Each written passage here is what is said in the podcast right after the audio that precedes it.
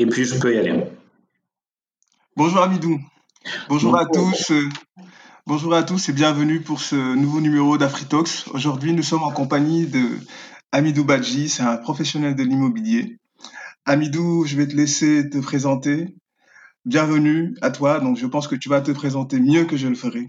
Voilà, tu as la parole. Bonjour Antoine, bonjour à tous. Euh, tout d'abord, merci beaucoup de l'opportunité qui m'est donnée de, parler de, mon parcours, de parler de, certains aspects euh, qui me tiennent à cœur, comme la motivation, de parler de mes expériences positives ou négatives, en espérant que ça pourra euh, aider, susciter des discussions et des échanges. Je m'appelle Amidou Badji. je suis sénégalais, je vis au Sénégal, j'ai 35 ans, je suis marié, deux enfants. Je suis euh, actuellement euh, Head of Strategy and Business Development dans une euh, société, un groupe immobilier, un groupe panafricain immobilier dénommé Telium, présent, très présent en Afrique de l'Ouest avec un footprint extrêmement fort au Sénégal et en Côte d'Ivoire. mon rôle consiste à gérer, comme son nom l'indique, les aspects liés à la stratégie du groupe, en termes de design et en termes d'implémentation. La partie business development, naturellement, l'ouverture vers d'autres partenaires qui seraient intéressés par notre cœur de métier. Et également euh, la gestion de centres opérationnels ici au Sénégal, donc particulièrement la business unit retail avec le, le mall C Plaza au Sénégal. Euh, la gestion, la supervision de notre firme logistique, Telium Logistique, qui se trouve à côté de l'aéroport de Dakar et qui gère le fret. Euh, la gestion de la fonction Property and Facility Management sur l'ensemble de notre patrimoine, donc principalement la gestion des services à l'occupant et à l'habitant, et enfin la gestion de centres fonctionnels en supervision, le marketing, euh, la communication et également l'IT. Voilà. Eh ben, Amidou, bah, tu as, du boulot, j'ai envie de dire. en tout cas, c'est c'est un poste, c'est un beau poste. Donc, euh, j'imagine que ça n'a pas dû être facile pour en arriver là aujourd'hui. Et c'est pourquoi je vais te demander à Feu de nous, de nous parler un peu de ton parcours, euh, euh, quel type d'études tu as fait, comment tu as fait pour en arriver là, parce que pour en arriver là, bah, il y a eu du parcours. Donc, du coup, bah, ce serait cool que tu puisses partager ça avec moi et avec tous ceux qui nous écoutent, en fait. Absolument, ça a été un parcours assez, euh, ça a été un parcours assez particulier. Euh, je vais commencer par le tout début. Écoute, je suis né le 22 octobre 1985 ici à Dakar. Et j'ai rejoint euh, une semaine après, ça c'est des histoires qu'on m'a racontées naturellement, j'ai rejoint, rejoint une semaine après mes parents à Richard Toll parce que mon père travaillait pour la compagnie sucrière sénégalaise. Donc, ah, euh, c'est une ville qui se trouve au nord du Sénégal, à 100 km de Saint-Louis. Euh, j'ai habité dans un endroit qui était déconnecté de la ville, à 5 km de la ville, qui était une cité où se retrouvait l'ensemble des euh, cadres. J'ai grandi dans un environnement assez particulier, un environnement très, très francophone, j'ai envie de dire. Je suis rentré à l'âge de 3 ans dans une école française. je ne connaissais pas grand-chose de mon pays. J'ai été imbibé de la culture française. Euh, j'ai gardé d'ailleurs une partie de cette culture avec l'accent et également avec euh, certaines, euh, certaines, euh, certains centres d'intérêt que j'ai. J'ai plaisir à dire que j'ai passé dix ans en école française comme si j'étais en France, à apprendre l'histoire de France, la géographie de la France, à suivre le programme français.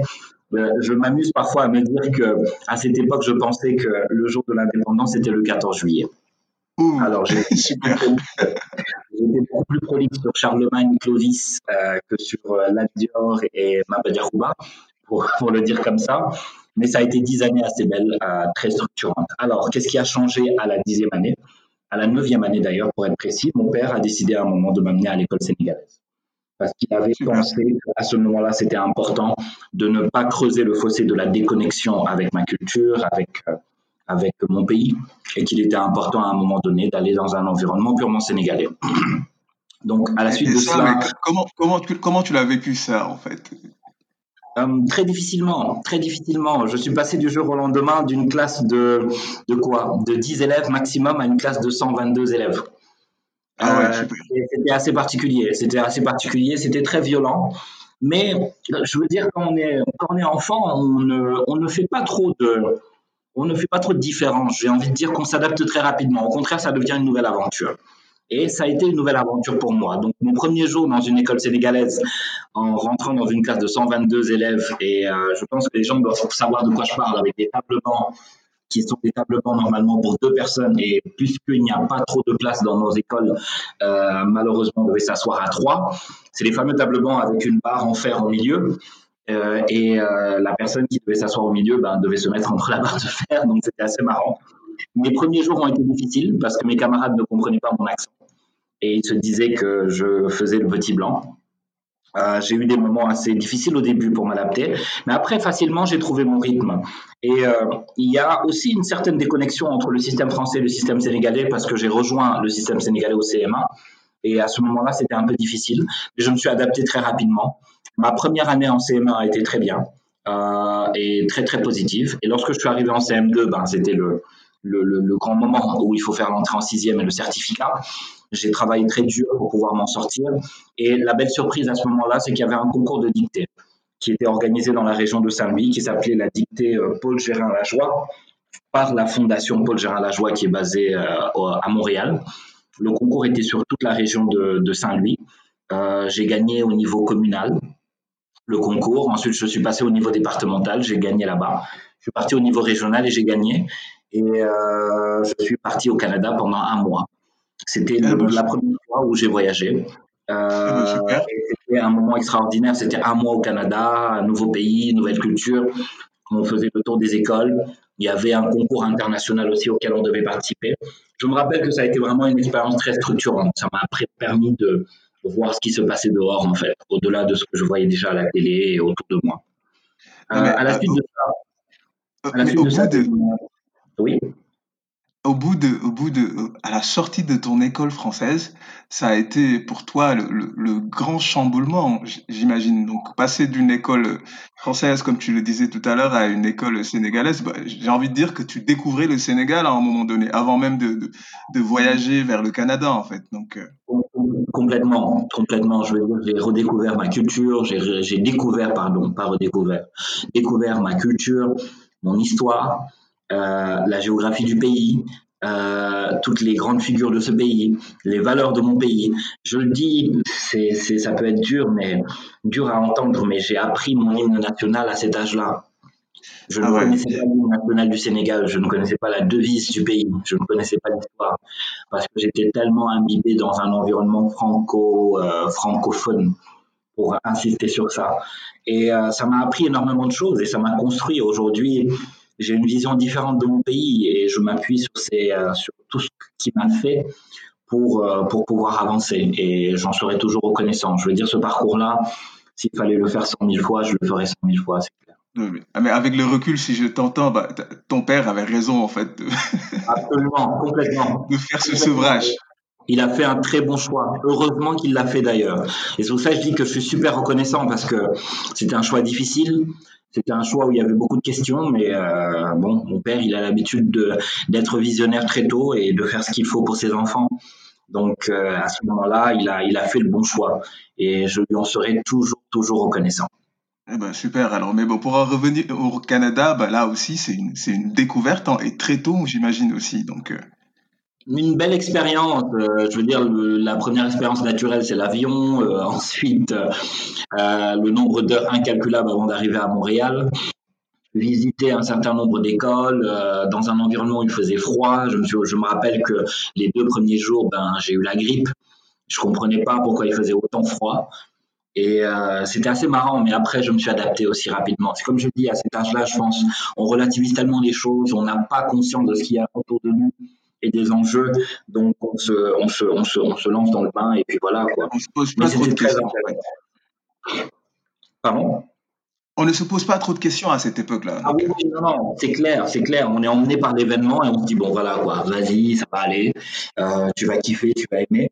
Et voilà, et je me rappelle que c'était, euh, c'était une expérience assez, assez particulière à cet âge-là. Mais j'étais fier parce que, euh, pourquoi un concours de dictée? Parce que j'adore le français. Ça, c'est une autre particularité. J'ai toujours été attiré par la langue française. Euh, tout ce qui tournait autour de la langue française et, pardon, ce qui est paradoxal, c'est que je n'aime pas lire. Et euh, je le dis parfois en rigolant, de ma vie, je n'ai lu que deux livres. Lesquels, euh, lesquels déjà Lesquels? Vol de nuit. D'accord, Saint-Exupéry. et une si longue lettre de Maria Papa. Vol de nuit parce que j'étais obligé, une si longue lettre parce que c'était assez. C'est un bon format, c'est 90 pages, donc c'était gérable. Ça passe quoi non, j'ai jamais aimé lire, mais j'ai été toujours intéressé par la langue française. Et ce qui était très bizarre, c'est que je m'abreuvais plutôt de ce que je voyais. Je veux dire, je suis beaucoup plus réceptif à la vidéo qu'à la lecture. La vidéo et la radio. Donc, j'étais quelqu'un d'assez curieux. J'écoutais la radio, je regardais la télé, je regardais les différentes choses. J'étais fan de plusieurs documentaires. Mais lire, j'ai jamais eu cette patience et jamais eu cette faculté à le faire. Mais, mais c'est pas anodin ce que tu es en train de dire parce qu'au final, pour, pour avoir, bah, quand on était petit, on nous disait que pour avoir une l'orthographe qu'il fallait, il fallait lire beaucoup. Et toi, tu ne lis pas, tu lis de ta vie que deux bouquins et tu réussis en concours de dictée. C'est assez exceptionnel quand même. Exactement, exactement. Parce que je pense que c'est vrai que dans nos pays, euh, à la base, on dit toujours ça, et je pense que c'est globalement un point important d'ailleurs dans notre éducation. On aime bien nous, enfermer dans des codes. On aime bien nous enfermer dans des normes. Effectivement, peut-être pour la majorité des personnes, la meilleure façon d'être bon, de connaître les mots, etc., c'est qu'il faut lire beaucoup. Mais les gens sont différents. Les enfants viennent avec des facultés qui sont différentes, avec des centres d'intérêt différents. Et c'est peut-être l'un des problèmes que nous avons dans notre éducation, c'est que quand je dis éducation, je parle de système d'éducation, l'instruction, c'est que malheureusement, on ne prend pas en compte l'ensemble des autres voies. On essaye toujours d'enfermer sur une voie et on, et on inculque aux enfants cette voie. On leur dit, écoutez, c'est ça la voie pour pouvoir y arriver. Peut-être c'est la voie de la majorité, mais euh, il y a des gens qui ont différentes perceptions. J'imagine qu'il y en a beaucoup qui sont comme moi, qui sont beaucoup plus réceptifs à la vidéo, à la radio, qui ont une façon de mémoriser les choses qui est différente, une façon d'écouter les choses qui est différente, et qui fait qu'après, ils peuvent être euh, pas mal dans des, dans des domaines où euh, normalement la voie normale était de lire, par exemple, quoi. Si on prend l'exemple de la dictée. C'est vrai, et puis je te rejoins là-dessus, hein. il y a plusieurs formes d'intelligence. On les études, ça on le savait pas, mais bon, maintenant les études révèlent qu'il y a plusieur formes d'intelligence, et, pour passer même à un niveau supérieur, les parents maintenant, aujourd'hui, ça commence à, s'ouvrir. Si je prends le, le, cas, du football, par exemple, dans les pays d'Afrique, euh, moi, bah, quand j'étais petit, quand tu jouais trop au foot, on te disait va à l'école, euh, travaille, euh, étudie, réussis entre guillemets. Maintenant, bah, il y a des écoles de football et il y a des parents qui n'hésitent pas à mettre leurs gamins dans des écoles de football. Et bon, ça réussit bien, ça réussit pas pour tout le monde, mais ça réussit en fait. Absolument. Absolument. Non, effectivement, il y a eu une véritable évolution et tant mieux. Et je pense que l'ouverture au monde euh, est encore plus grande aujourd'hui avec tous les outils qu'on a. Donc, euh, effectivement, l'état d'esprit, l'ouverture d'esprit euh, prime aujourd'hui dans nos environnements. C'est clair. Mais pour en revenir à, toi et à, ton, parcours après, ton, voyage au Canada et tout, qu'est-ce qui, s'en est suivi? Après le, voyage au Canada, ben, c'était retour, euh, retour au Sénégal, entrée en sixième, certificat bien fait, sans aucun problème, sans aucune difficulté. je suis rentré au collège. Le collège était le collège de Richard Toll, le CEM de Richard Toll. Euh, un autre environnement différent, euh, quand on rentre en sixième, on, est, on nous appelle les bleus, les nouveaux. on voit des gens de troisième et de quatrième avec un regard différent. Mais ça a été une belle expérience. Je pense que ma sixième et ma cinquième se sont très très bien passées. J'arrivais à avoir les meilleures notes en classe, euh, à être régulièrement premier, ce qui était très intéressant pour moi parce que au-delà de, au-delà de ce changement-là, depuis l'école française, pour moi, être premier, c'était le, c'était euh, quelque chose qui était obligatoire. Je ne me satisfaisais pas d'être euh, dans une position différente de celle qui est devant.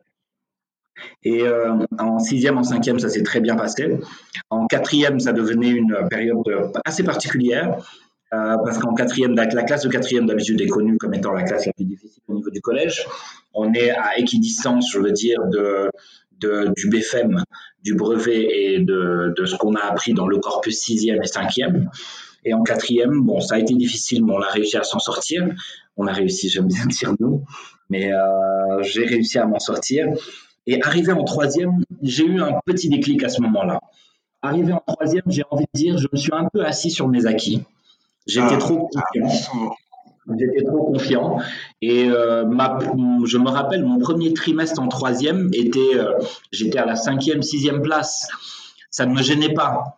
Mais euh, mon père avait spoté tout de suite qu'il y avait du relâchement. D'accord. Alors, il m'a mis un coup de pression terrible terrible sur cette période de troisième. En me disant, écoute, tu sais que si tu regardes derrière toi, effectivement, tu as eu de bonnes notes, euh, tu es considéré comme un bon élève. Moi, j'ai pas de problème avec ça. Mais euh, dans la vie, euh, c'est pas sur des petits événements que ça se joue, quoi. C'est dans la constance. C'est pas dans l'intensité, elle doit être constante. On doit pouvoir garder un certain niveau et regarder devant pour pouvoir y arriver. Je pense que c'est là-bas que j'ai eu ma première leçon. Ma première leçon en me disant que tu ne peux pas te reposer sur tes acquis. Tes acquis sont tes acquis. Si tu ne les protèges pas, si tu ne les développes pas, ben, si tu les maintiens, ils vont s'effriter petit à petit. Et derrière, il y a toujours des choses que tu as à apprendre. Donc, mon père m'a mis un gros coup de boost. L'année de troisième a été difficile. C'est la première année que j'ai passé dans un cycle scolaire et où j'ai jamais pris premier.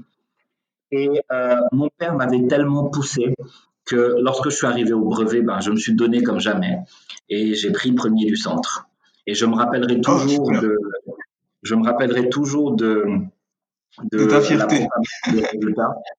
Même la proclamation des résultats, j'étais tellement content et mon père était juste à côté en fait.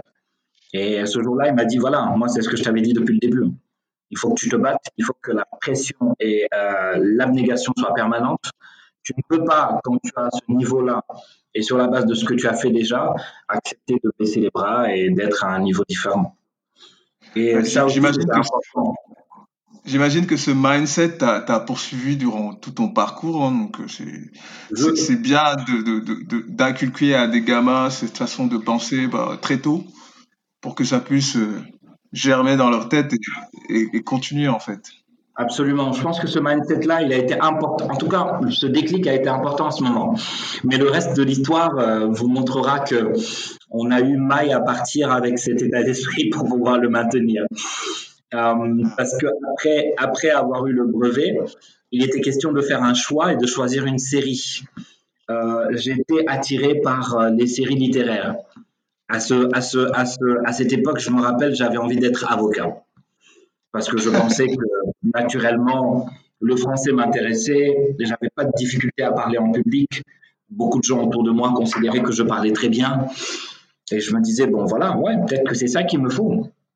Mais mon père, euh, encore une fois, euh, m'a dit bah écoute, moi je pense que tu devrais aller faire une série, l'une des séries les plus compliquées, une série scientifique, pas seulement scientifique, euh, mais une série scientifique et technique qui doit mener normalement à l'ingénierat. Et cette série-là, c'était la série S3. Je pense qu'en France, ça doit être la série E, où on a maths, mathématiques, physique et construction mécanique. D'accord. Dessin, dessin industriel. C'est comme ça que j'ai rejoint le lycée André Pétavin dans la ville de Saint-Louis. J'ai commencé euh, au lycée André Pétavin dans la série S3. Je pense qu'avec un peu de recul, mon père est ingénieur mécanique. Il est sorti des premières promotions de l'école polytechnique de Thiès, à l'époque où c'était géré par l'armée. Je pense qu'il avait vu en moi la possibilité de pouvoir reproduire exactement le même parcours. Mais ça, euh, c'est très symptomatique chez les parents. Donc, euh, ils ont tout le temps envie de, reproduire euh, la même chose chez les enfants. Absolument, absolument. Donc, il m'a, il m'a influencé pour que j'aille dans une série technique. La série S3, comment je peux la, la traduire? C'est-à-dire que c'est la seule série où on a trois matières qui sont à coefficient 8. Les mathématiques sont en coefficient 8, les sciences physiques et enfin la construction mécanique. Et la construction mécanique, c'est du dessin industriel, quoi. Où on vous donne une pièce, on vous dit de l'imaginer, euh, on doit faire une vue de dessous, une vue de dessus, une vue de gauche, une vue de droite. J'en parle comme ça parce que ça a été un véritable cauchemar. Euh, c'est la première fois de ma vie que j'ai eu des notes aussi basses dans un cycle, euh, dans un de mes cycles d'éducation. Le lycée. Comment tu l'as vécu en fait? Ah non, mais c'était difficile c'était difficile parce que j'ai jamais été comme ça. C'était difficile. Parfois, je me donnais à 200%. Je pensais que je me donnais à 200%. Et euh, quand j'arrivais au résultat, lorsqu'on me rendait les devoirs, j'avais des notes impossibles, des notes en dessous de la moyenne, euh, qui étaient très compliquées en construction mécanique parce que construction mécanique, je pense que la capacité à pouvoir faire du dessin industriel, à avoir cette capacité de voir une pièce dans l'espace, soit tu l'as ou soit tu l'as pas. Je pense, hein, de mon Moi, je n'avais pas cette capacité-là. Je ne l'avais pas du tout. Et je me battais comme un fou pour pouvoir comprendre ce qui se passait, quoi. Et à chaque fois. arrivé alors et, ouais, et à chaque fois, je passais les classes en borderline. Hein. C'était des moyennes de 10, 11. Et ce qui est intéressant, c'est que ce qui me sauvait, en fait, c'était toujours le français. En français, j'arrivais à avoir de super notes, quoi. 16, 17, 18. Je me rappelle que même Exactement. Et même mon prof à l'époque me disait, je pense que tu n'as pas choisi la bonne série, quoi. Parce que les capacités en français, elles se seraient mieux exprimées dans une série littéraire. Mais pour la petite histoire aussi, euh, l'autre déclic à Saint-Louis, c'est que lorsque mes parents m'ont envoyé à Saint-Louis, en principe, on avait de la famille là-bas. Mais mon père a décidé, j'y suis allé en fait avec mon frère, et mon père a décidé de nous envoyer dans un centre d'accueil. Euh, et je vais expliquer pourquoi.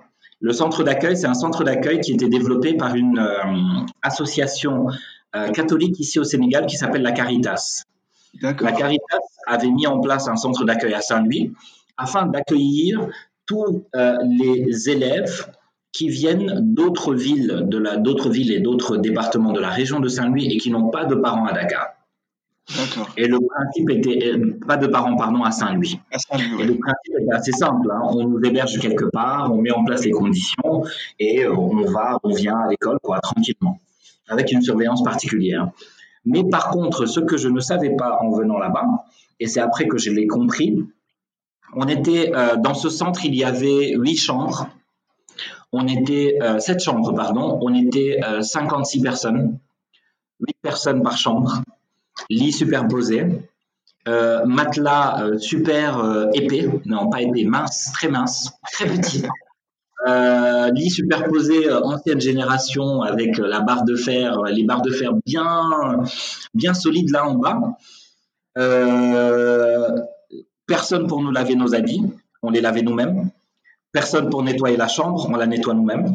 Personne pour nettoyer les toilettes, on les nettoie nous-mêmes.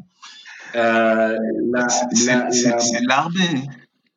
oui, quasiment, quasiment. Le manger, ben, c'était pas, c'était pas le Pérou, c'était vraiment pas, vraiment pas génial. Euh, c'était, c'était dur, c'était très difficile très très difficile. J'imagine que ça t'a grandi très vite. Vivre des, dans, des, dans des circonstances comme ça à cet âge, voilà, ça, ça grandit et ça, ça force le caractère très vite en fait. Moi, je pense que ce que ça m'a appris vraiment straight, c'est de me dire que dans la vie, ne prends rien pour acquis. Tu peux être au sommet et un autre jour dégringoler. Mais lorsque tu dégringoleras, il faut t'assurer que ce que tu vivras ne soit, que ce que tu vas vivre, que ça ne soit pas quelque chose de surprenant. Aujourd'hui, j'ai la capacité d'être dans n'importe quel environnement. Et c'est grâce à cette expérience-là. Je serai aujourd'hui euh, à Dakar tranquillement, là où je suis, en forme et tout, aucun problème. On m'amènerait dans un village, je peux passer deux mois, trois mois, six mois là-bas sans aucun problème. Ouais. Parce que c'est grâce, à cette expérience-là. Oui, c'est une expérience qui m'a forgé. Et avec mon frère, on a passé trois ans là-bas. Euh, je me rappelle que le premier jour, euh, à la première année où on est parti, la première fois qu'on est revenu en vacances à la maison, ma maman, elle pleurait, quoi, parce qu'elle se disait, mais ils ont, la peau sur les os, ils ne vendent pas, etc., etc. C'est là-bas que j'ai appris à nettoyer mes habits par moi-même, hein. à, à, commencer à faire la cuisine, à commencer à, savoir comment nettoyer une chambre correctement, comment nettoyer des toilettes correctement. Et il y avait un comité de discipline aussi. On était 56. S'il arrivait que quelconque euh, des, euh, des pensionnaires et n'ait pas respecté le règlement intérieur ou ait fait quelque chose qu'il n'aurait pas dû faire, ben, cette personne passe à un conseil de discipline et il y a différentes sanctions. La sanction peut aller jusqu'à euh, deux semaines ou un mois pour nettoyer les toilettes tout seul ou euh, deux semaines pour nettoyer la cour tout seul, parce qu'il fallait nettoyer la cour chaque matin à 6 heures du matin. Et c'était par, euh, par tour, en fait, par chambre. Chaque chambre avait son tour. Et à 6 heures du matin, tout le monde doit se réveiller. Amidou, mais jusque-là, ton père, il t'a guidé à faire les, les, bons choix, à part sur la série où où tu as eu un peu de mal et tout, mais sur tout le reste, il t'a aidé à faire les bons choix, en fait. Non, non, absolument. Euh, je veux dire, euh, on a une relation particulière. C'est quelqu'un qui m'a toujours guidé, qui a toujours eu les bons, euh, les bons réflexes, on va dire, en termes d'éducation. Moi, je le dis toujours. On a beau, quand on est adolescent, avoir une certaine idée de la vie, etc. mais on ne, on ne voit pas toute la perspective, en fait. On a un regard quand même qui est assez limité. Et la chance qu'on peut avoir, c'est lorsqu'on a des parents qui sont là, qui nous soutiennent, on peut, on peut réussir à, rendre les choses différentes et à structurer euh, ce qu'on veut faire. C'est pas structurer le contenu, mais c'est structurer le contenant.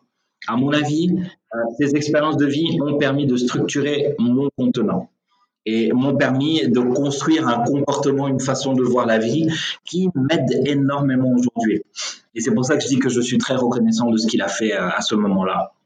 C'est clair. Et, venons-en à ton bac et tout. Euh, tu le passes comment? Quels sont, quels sont tes souvenirs de ton bac et tout? Donc, euh, C'est quelque chose d'assez spécial. Donc. Alors, le bac, c'était horrible.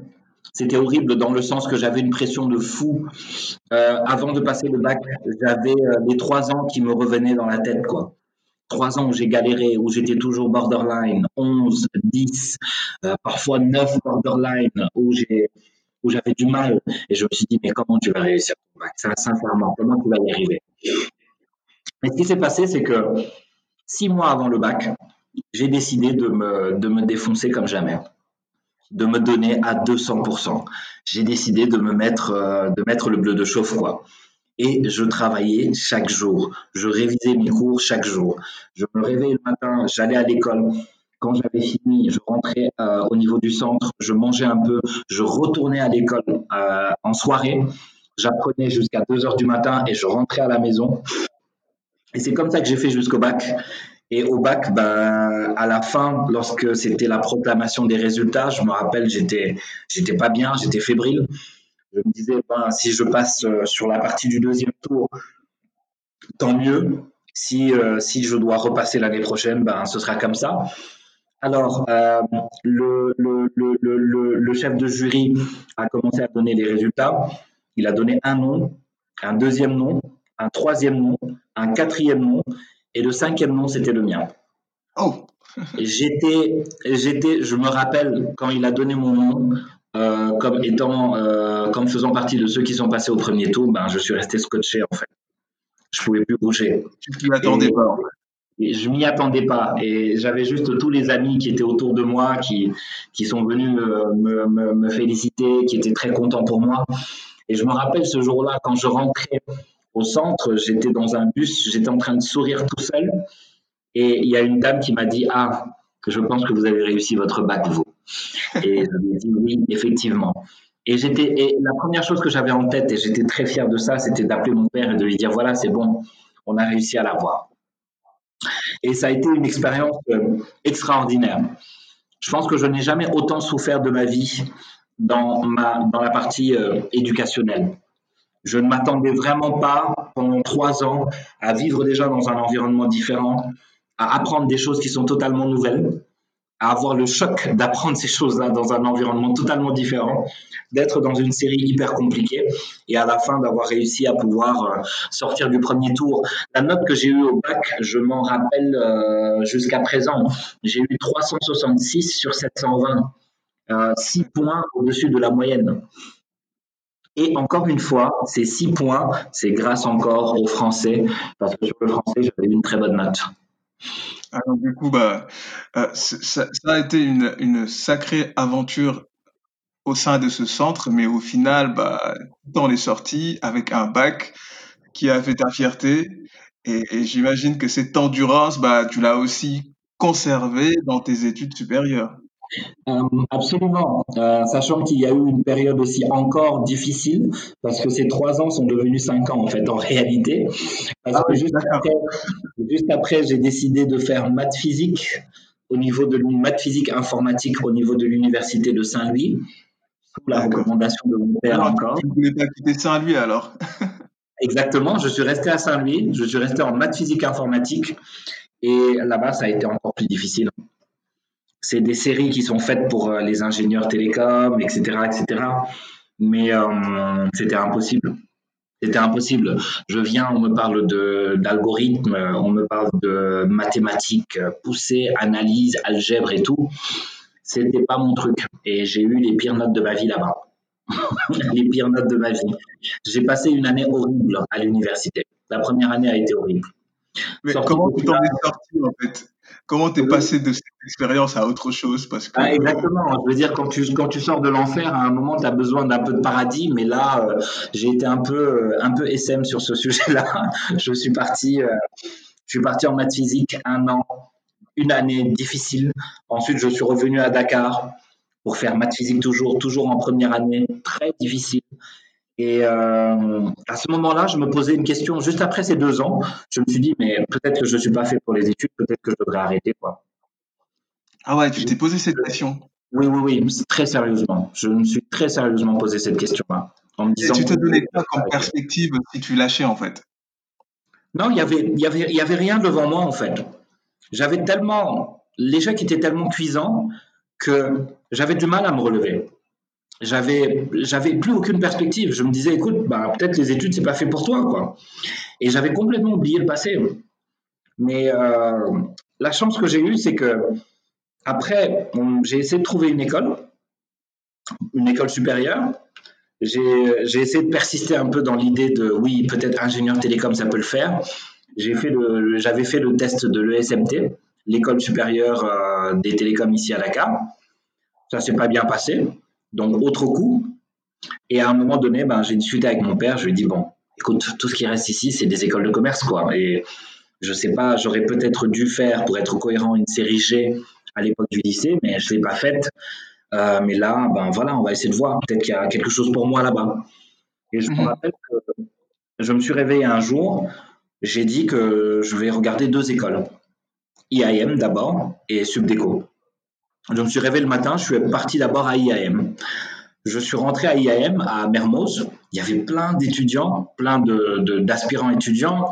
Le processus d'inscription était compliqué, je me rappelle.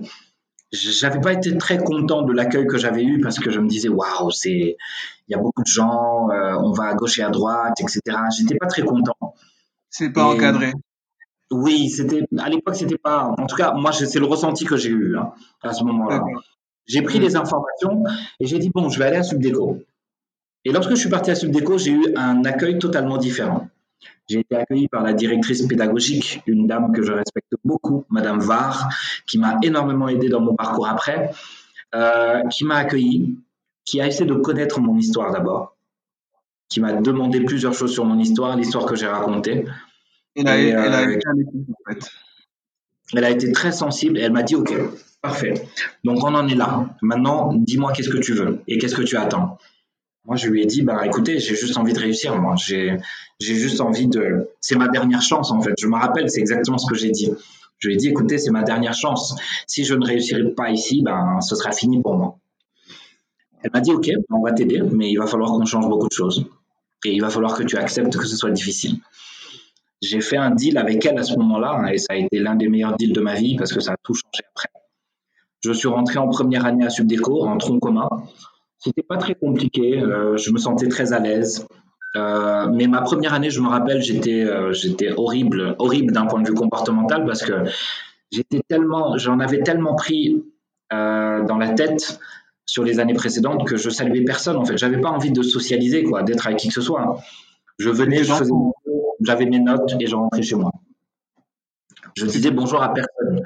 Je me rappelle qu'à cette époque-là, euh, il y avait un, gros pull là, que j'avais l'habitude de porter avec, un, avec une capuche et euh, je mettais la capuche.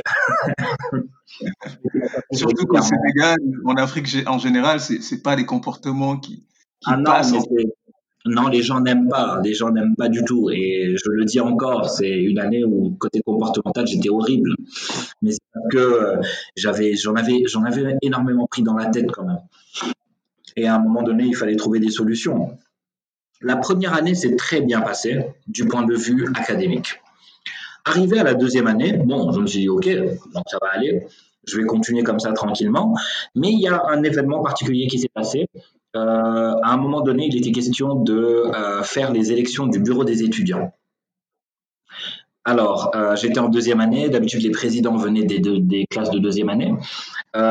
On nous a dit, ben, dans notre classe, ce serait bien qu'on ait un candidat, quoi. Moi, j'étais, euh, j'étais dans mon coin, hein, je n'avais rien demandé.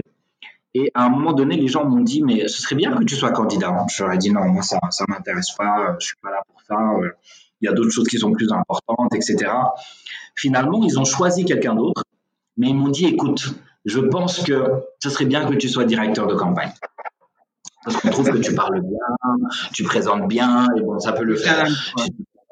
J'ai dit, bon, écoutez, si ça peut vous, si ça peut vous faire plaisir, il n'y a pas de problème. Alors, on a commencé notre campagne. Et euh, le premier jour, on est allé faire un speech dans une classe. Notre candidat, il a parlé en premier, mais c'était pas un très bon communicant. Il parlait doucement, il avait du mal à entraîner la foule, on va dire. Et je me rappelle que quand il parlait, on était dans une classe de quatrième année, donc euh, des, des, vieux de la vieille, quoi, qui, qui se disent ouais, les petits de deuxième année qui viennent nous vendre quelque chose, on va les écouter. Euh, il avait parlé, mais on l'avait pas bien entendu. Il tremblait, il n'était pas en forme. Et à un moment donné, lorsqu'il a fini de parler, ben moi j'ai pris la parole. Et je pense que c'est la première fois que j'étais dans un contexte de prise de parole en public et où j'ai entendu, où je me suis entendu en fait il y avait un silence tout de suite. J'ai commencé à parler, je parlais très bien, je parlais fort, euh, fort dans le sens que je faisais en sorte que tout le monde entende et ça détonnait un peu du, discours précédent. J'ai parlé, je leur expliquais, voilà, la campagne, voilà ce qu'on va faire. J'avais pas de stress parce que pour moi, c'était de dire, écoute, les, les, potes veulent que tu les dépannes, euh, dépanne-les, quoi, comme tu peux. J'ai dit ce que j'avais à dire et on a fini ça. Et juste après, je me rappelle qu'il y a deux étudiantes de quatrième année qui sont venues me voir et qui m'ont dit euh, Comment tu t'appelles, toi? Je dis Amito Badji. Elles me disent Mais pourquoi c'est pas toi qui es le candidat Je dis Non, moi, ça m'intéresse pas.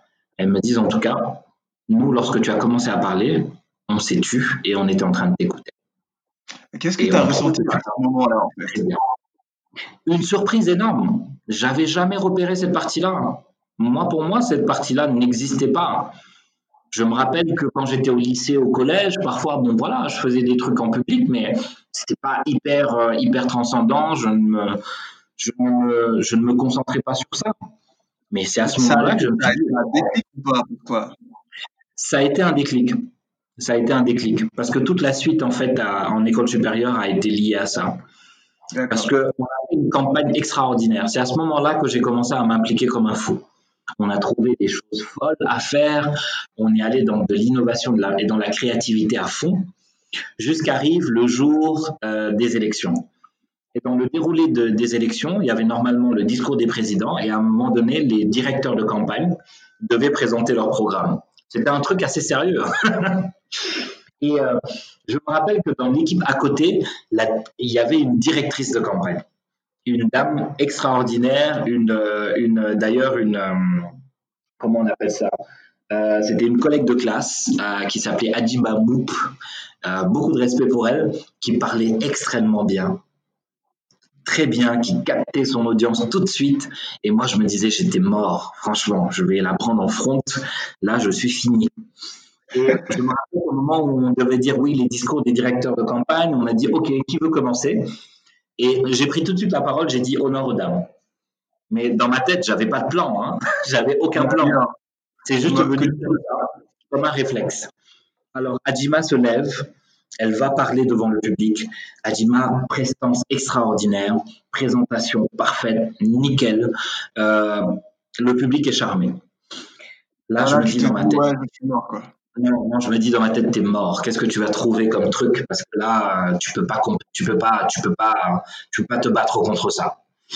Alors j'ai eu une idée à ce moment-là. J'ai dit la meilleure façon de pouvoir changer la donne, c'est d'avoir un discours différent et de capturer l'audience différemment. Donc j'ai pris la parole, j'ai dit aux gens bonjour, je m'appelle Ella Jamidou Badji, donc directeur de campagne, etc. Mais avant de commencer euh, la présentation de mon programme de campagne, je voudrais faire passer un message faire passer un message à ma petite amie qui se trouve au niveau du groupe, euh, du groupe de l'autre groupe, celui avec lequel on est en train de se battre pour la présidence. Alors, parce que depuis le début de la campagne, elle ne me parle plus, elle ne me voit plus. C'était pas vrai, hein, c'était des histoires. Elle ne me parle plus, elle ne veut plus me voir, elle me la tête. Donc là, je vais vous faire un discours de campagne, mais je suis tellement pressé que ça finisse pour que je puisse vraiment la retrouver. Quoi. Et après, j'ai dit, chérie, ben, écoute, je sais que tu m'entends dans cette salle. Écoute, c'est bientôt fini. Je vais faire ce que j'ai à faire. Et après, j'espère que tu ne me feras plus la tête. Et à ah. ce moment-là, ça a complètement détendu l'atmosphère. Les gens ont rigolé. Ils se sont mis un peu, ils se sont pris un peu, ils ont dit, waouh, j'aime bien le discours du gars, c'est assez sympa. Et c'est après ça que j'ai fait passer le discours de campagne. Et je voilà, dit, euh, passer une certaine humanité quelque part, donc du coup, bah, ça, ça Mais c'était intuitif en fait. Et je me rappelle notre discours de campagne, on avait un programme qui était basé sur des cartes, l'as de pique, l'as de cœur, l'as de trèfle, euh, l'as de carreau. C'était une belle époque. Et euh, ben j'ai fait le discours et je suis parti. Et je ne pensais pas que les discours étaient bien. J'étais sûr de rien en fait. Et à la fin, ben on a gagné on a gagné. Et beaucoup de gens sont venus me voir en me disant, tu sais pourquoi on a voté pour vous? C'est pas, c'est à cause de ton discours. Ben, Maintenant, on espère que vous allez faire des belles choses. Je pense que c'est à ce moment-là que j'ai mon, mon, euh, mon ressenti par rapport à moi-même, la façon dont je me voyais, c'est là que ça a changé en fait. Je pense qu'à ce moment-là, j'ai pris euh, cinq ans d'échec, entre guillemets, hein, cinq ans de dure, de dure expérience. Et je me suis dit, OK, là, peut-être les choses sont en train de changer. Peut-être tu as quelque chose de différentiel. Tu as peut-être quelque chose à vendre à ce monde. Et, euh, je ne vais pas te couper la parole, mais il y a, y, a, y a, un point qui est très, très intéressant dans tout ce que tu es en train de dire, c'est que d'une première année où tu étais associable, tu étais dans ton coin, tu passes à une deuxième année où tu deviens le point focal de, de, de l'école. Le mec que tout le monde doit connaître, qui doit connaître tout le monde et va être au service de tout le monde. Donc, du coup, mhm. c'est pas du tout au tout. Mais de notre côté aussi, il y a un élément déclencheur qui fait que tu te vois autrement et, et, académiquement aussi, ça va, ça va influer sur tes, sur tes performances. Donc, quelque part, euh, les réussites scolaires sont, sont des fois s'inspirent ou, ou partent aussi de, d'autres choses qui n'est pas qu'académique en fait. Donc ça part de l'entourage. Absolument. Absolument. C'est extrêmement lié à des moments particuliers qu'on peut vivre. Moi, je pense que si je dois résumer ce que tu dis, et c'est tellement vrai, ça passe parfois par cette fierté d'être soi-même, quoi.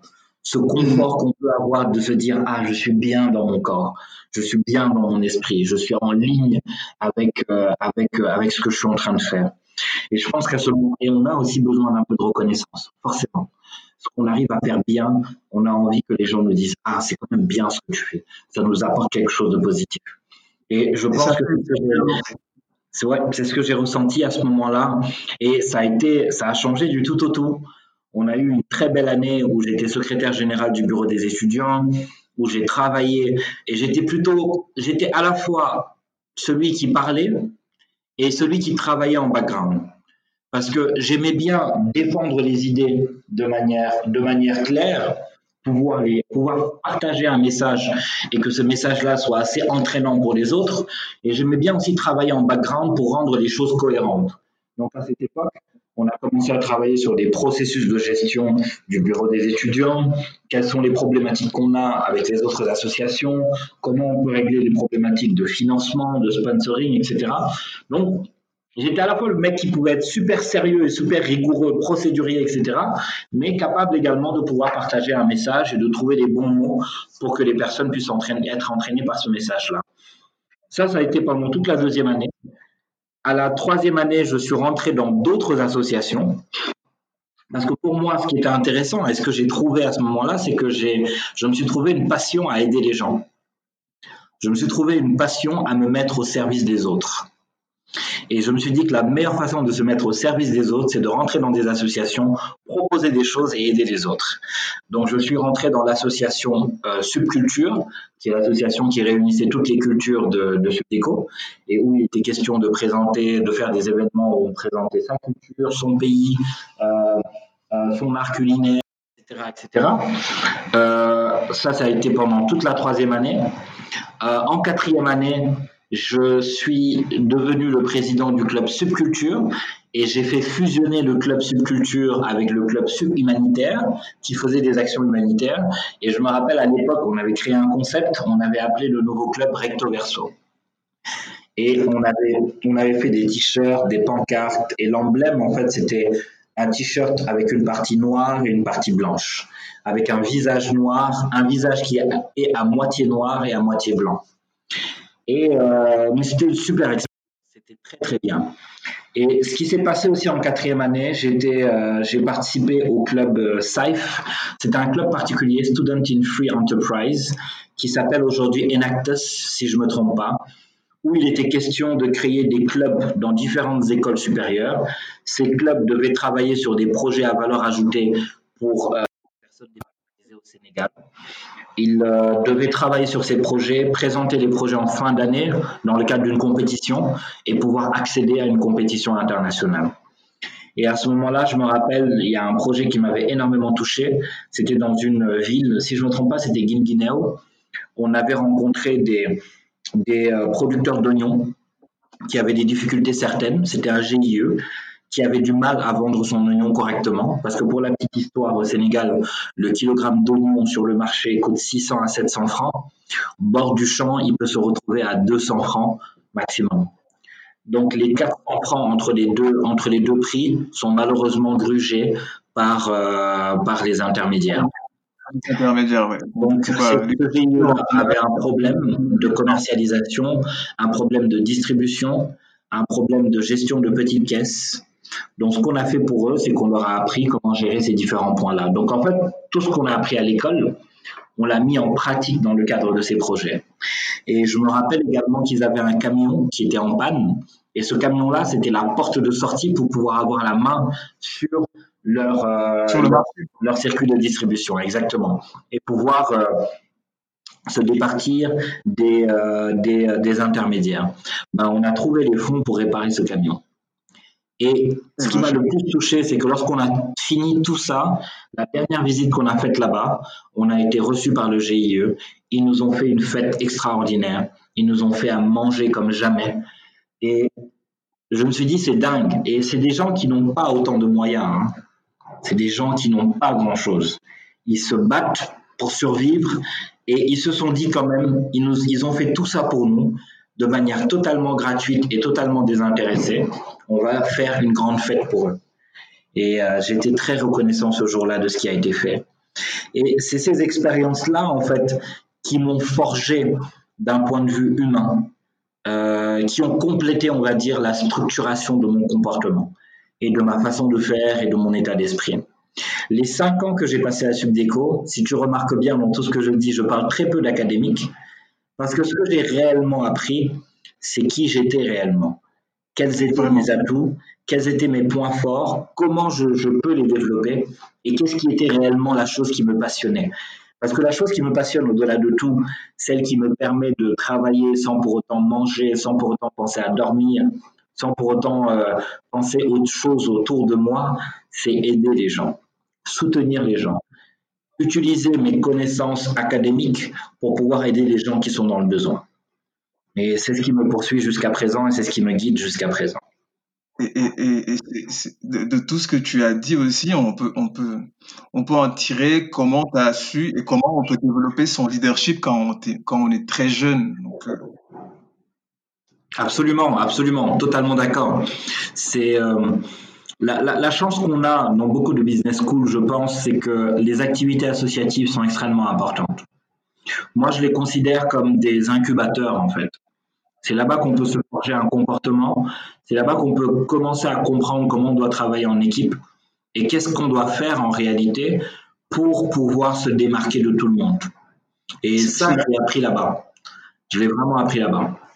Et ça te poursuit aujourd'hui jusqu'à ce que voilà, bah tu, euh, tu les gens ne savent pas peut-être, mais tu fais des vidéos de motivation qui, j'imagine, bah tu viens de là en fait.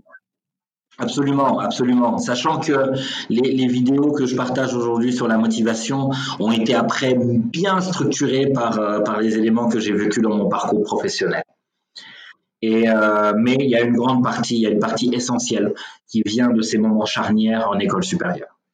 Mais Amidou, euh, ce que notre discussion est tellement intéressante que, que notre temps pour, pour ce podcast, il est, il est bientôt fini. Mais est-ce que je te propose, parce que je pense que tu as énormément de choses à partager et ce serait dommage qu'on qu'on t'entende pas dessus, notamment pour approfondir les, les motifs sur les, sur les vidéos, ton parcours professionnel, aujourd'hui sur, sur l'immobilier. Moi, ce que je te propose, c'est qu'on fasse une deuxième partie sur ces, sur ces sujets-là. Donc, du coup, parce que... je sais pas ce que.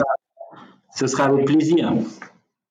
Ouais, ce, ce, serait vraiment bien parce que là, au moins, donc, euh, on pourrait, pourra aborder cette partie de ta, de ta personnalité et qui bah, est très riche en fait aussi. Absolument, absolument. Ce sera avec plaisir. Donc voilà, bah, donc du coup, bah, rendez-vous est donné. On va faire une deuxième partie. En tout cas, celle-ci, elle est très riche, en fait, très riche de ce parcours en fait de d'étudiants et, je pense qu'il y a il y a beaucoup de, de, de petits jeunes qui devraient l'entendre et, et t'écouter parce que c'est très très très inspirant en fait. En tout cas, merci, merci, merci beaucoup. Merci à toi. Merci beaucoup. Et on se dit à, à à très vite pour, pour, cette deuxième partie et la compléter avec ton parcours professionnel, tes produits. Et voilà. Merci beaucoup, ce sera avec plaisir. Très bien. Ah, merci à vous qui nous écoutiez. Donc, on se dit à très vite et on dit à très vite aussi à Amidou pour une, pour une deuxième partie. Merci, au revoir. Au revoir, merci beaucoup.